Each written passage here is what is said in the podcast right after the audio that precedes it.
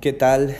Bienvenidas, bienvenidos una vez más a este espacio en el que volvemos a coincidir, volvemos a reunirnos para seguir compartiendo cuentos, textos, historias, todos estos mundos que nos regalan los autores y las autoras.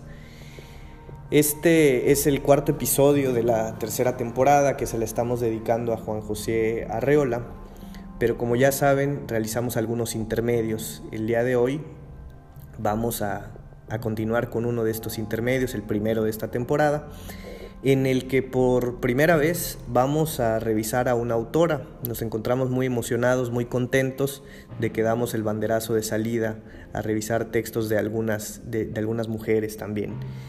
Eh, y dicho eso, vamos a meternos a unos terrenos muy interesantes con, una, con un personaje, con una autora que quizá no para todos suene tan familiar. La verdad es que yo hace poco que descubro a Madame Blavatsky, eh, mejor conocida como HP Blavatsky o Madame Blavatsky, pero su nombre es Elena Petrovna Blavatsky.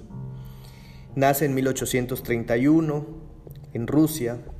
Fue una escritora de aquel país a la que se le considera iniciadora de la teosofía moderna su madre descendía de príncipes de estas regiones y su padre fue coronel del ejército ruso, que pertenecía a una familia noble de origen alemán.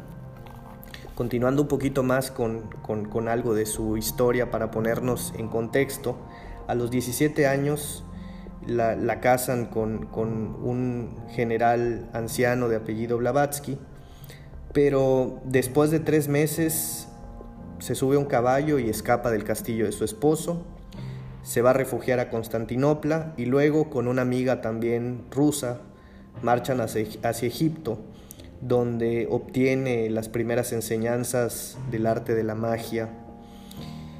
Después de esto, en su afán de investigar sobre creencias y tradiciones ocultas, ella realiza diferentes viajes y aventuras a lo largo de su vida. Uno de los, de los más famosos es el que la lleva al Tíbet y se establece por un periodo de tiempo por ahí en, en Oriente, completando en, en, esas, en esos lugares su formación ocultista. Eh, otro dato interesante para, para quien, quien quiere investigar un poquito más acerca de, de esta autora es que cuando muere Albert Einstein, su esposa reporta que había un libro que siempre lo acompañaba, que era su libro favorito o uno de sus favoritos, y justamente era un libro escrito por Madame Blavatsky que se titula Isis sin velo, por si alguien le llama la atención y quiere revisar más acerca de, de, qué va este, este, este libro o profundizar con esta autora, pues ahí está el dato. No es el libro que nosotros vamos a, revisar en este espacio porque aquel es mucho más extenso, son cuatro tomos y nos llevaría muchísimo tiempo. Pero no por eso quiere decir que lo que les voy a compartir el día de hoy no sea también bastante particular e interesante. Vamos a leer un cuento de un librito que se llama Narraciones ocultistas y cuentos macabros el título de este cuento es La mano misteriosa. Ojalá que, que les resulte interesante, que nos lleve a imaginar lo que nos plantea la autora y bueno, que lo disfruten. Vamos a iniciar. Terminábamos el almuerzo. En esas horas de modorra nos hallábamos varios amigos reposando sobre las mecedoras en la galería de nuestra residencia veraniega, inmediata a San Petersburgo. La atmósfera presagiaba tempestad, el sol quemaba y reinaba en torno a nosotros la inmovilidad y el silencio más completo. La anfitriona de la casa, María Nikolaevna, leía en voz alta uno de los más curiosos relatos publicados en diferentes diarios y revistas rusos por H.P. Blavatsky, bajo el seudónimo de Rada Bai.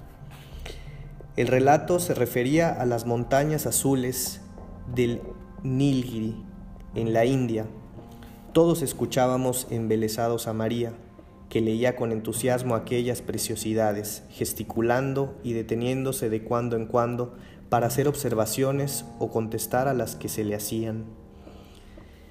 Necesitada al fin de un descanso en la lectura, abandonó por un momento el libro diciendo, cuán maravilloso es todo esto. Cierto, replicó escéptico un caballero de la concurrencia, lo que nos narra Radhavai acerca de las hechicerías aterradoras de los mula curumba de aquellas montañas. Es muy hermoso, pero pura invención, cuentos de hadas para niños. Tan dura frase nos desagradó a todos, pero a quien más exasperó fue a María Nikolaevna, que con un brusco movimiento nervioso dejó caer los lentes.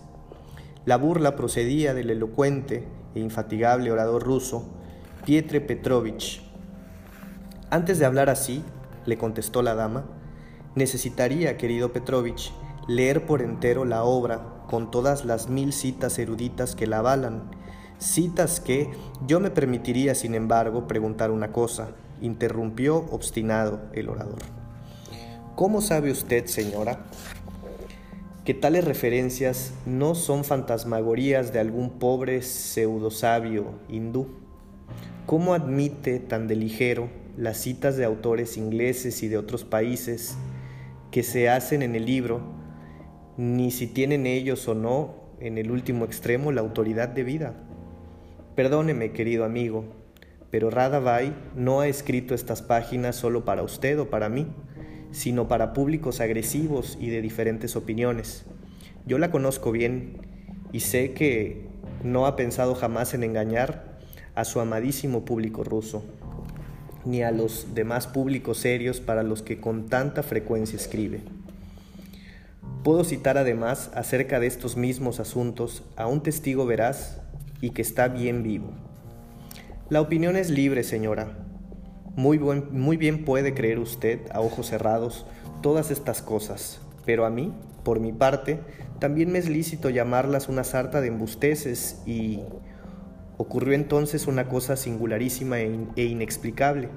Al pronunciar el señor Pietre Petrovich la palabra embuste, repentinamente saltó sobre su asiento como si le hubiese mordido una víbora. Enseguida echó a correr escalera abajo como un loco, revisó todos los objetos de la galería baja, examinó una por una con esmero todas las macetas del jardín y pálido como un muerto, volvió a nuestro lado a la terraza. ¿Qué es lo que le ocurre, amigo? exclamó alarmada e intentando socorrerlo María Nikolaevna. Aquel no contestó, sino que revisó por segunda vez los peldaños de la escalera, los techos y todo. En fin, y hasta recorrió con mirada escrutadora los últimos confines del bosque. Pero, ¿qué es lo que busca? exclamamos todos exasperados. No, nada, dijo vacilante el doctor Pietre, con voz imperceptible y enjugándose las gruesas gotas de sudor frío que brotaban de su frente.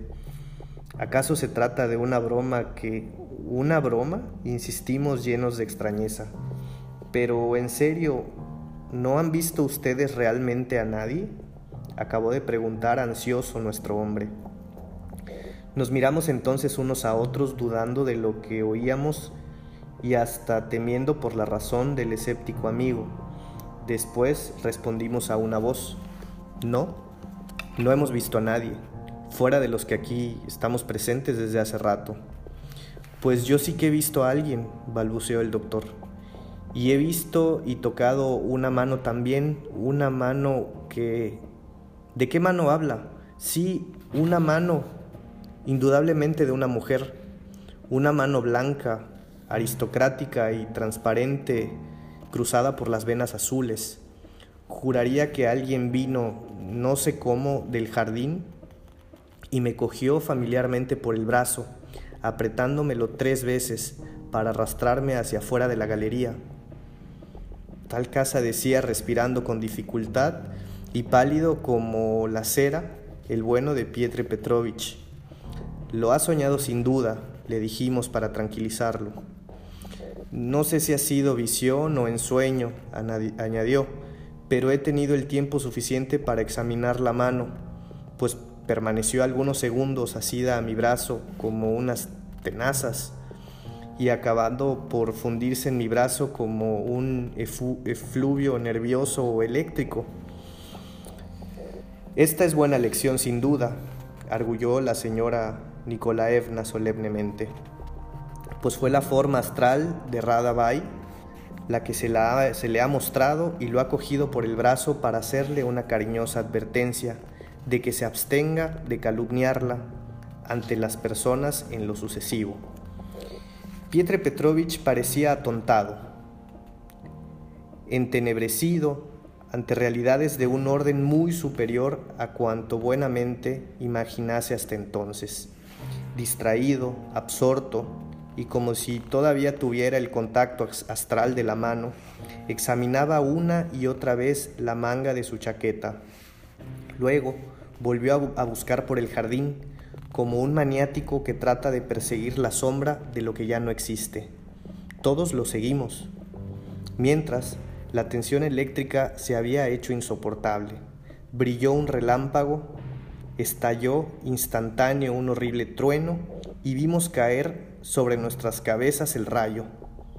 Un momento después, el alero del tejado de la casa que acabábamos de abandonar se desplomó con estrépito sobre la galería aquella, en la que un momento antes estábamos leyendo la mágica obra de Bai. En medio del terror que nos contuvo a todos en el jardín, se oía la angustia, la angustiada voz de Pietre Petrovich que decía, con patéticos acentos de convencido. La mano, sí, su mano aristocrática e inconfundible me quería arrastrar fuera de la galería para salvarme y salvarlos del peligro. Todos estuvimos de acuerdo, aterrados y sin decir palabra. En efecto, era demasiado elocuente todo aquello para ser considerado frívolamente. Fin pues ojalá que, les resulte interesante. Estaría muy bueno poder conocer las, diferentes opiniones de lo que les transmite esta historia. Como les comento, eh, es una autora que tiene algunos textos bastante interesantes que aborda este tipo de temáticas y a quien le resulte interesante o atractivo, ojalá que le pueda, le pueda echar un ojito con mayor profundidad. Me, da muchísimo gusto porque es la finalidad de este espacio, que algunas personas me han contactado enviándome una foto con, con los libros que hemos revisado en las temporadas 1 y 2, el de Tuberías de Edgar, Edgar Keret y el de Las Doradas Manzanas del Sol de Ray Bradbury. Eso nos, nos llena de muchísimo gusto, de emoción, porque a final de cuentas es la finalidad de este espacio, que podamos acercarnos a, textos, autores conocidos, desconocidos, y que quizás se nos despierte alguna inquietud que nos lleve a seguir profundizando en este, en este o estos bellos mundos que nos van regalando los autores con sus historias, sus personajes, sus mundos. Les agradezco muchísimo por, por haber compartido este espacio el día de hoy y Espero que nos podamos reunir nuevamente en el próximo episodio.